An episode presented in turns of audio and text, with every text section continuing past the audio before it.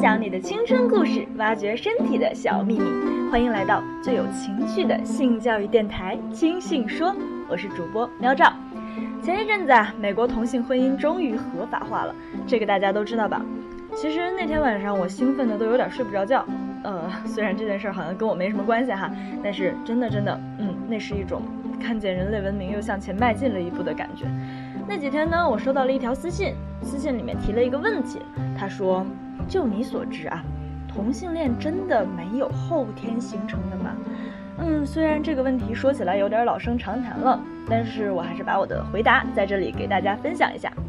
关于性取向的成因呢，学术界至今都是没有定论的，不管是先天论还是后天论，现在都没有人能够完全的否定掉。这个问题啊，它其实就像爱情与性究竟是怎样的关系这种课题一样，只能不断的去讨论，不断的去探寻。但我们大概永远都不可能像数学那样得出一个绝对的、彻底的“一加一等于二”的那种结论。毕竟我们谁都不能钻到别人脑子里去，对吧？那么下一步你可能就要问了：既然同性恋不一定是先天的，那么我们为什么不能把他们矫正过来呢？有病就得治啊，是不是？我的回答是。那么，同样的，我们是不是也可以思考一下？你说，大多数四川人爱吃辣的，这是先天的还是后天的呢？来，我们这儿有一个四川人啊，他跟你说，我从小就爱吃辣的，我天生就是这个样子的。那你是不是要跟他说，不不不不不不不不不不，天生不天生，那可不是你能说了算的。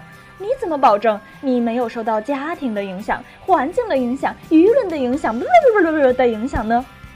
你觉得他会不会一巴掌呼你脸上？嗯，接下来还可以思考一下，就算我们假定同性恋是后天形成的啊，那我们是不是也可以推论，同样作为一种性取向类别的异性恋也是后天形成的呢？毕竟不管同性恋还是异性恋还是双性恋，都是从古至今皆有的，东方西方皆有的。这样想来，大概就没有哪个性取向可以自诩为自然状态了。经过这一系列思考过后呢，我们大概就可以发现，我们之所以去询问所谓的性取向成因，只不过是我们为自己找的借口。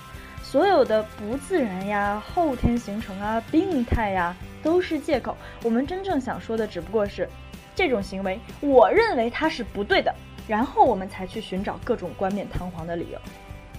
所以呢，真正值得我们关注的问题是，我们到底。有没有权利去评判他人的私生活，而不是什么所谓的性取向成因？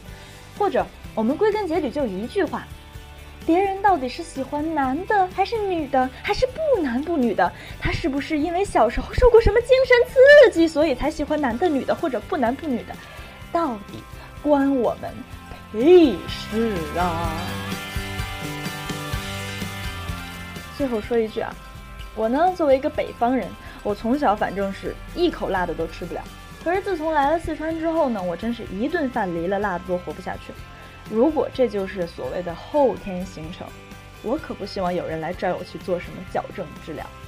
好啦，这一期的清新说就到这里。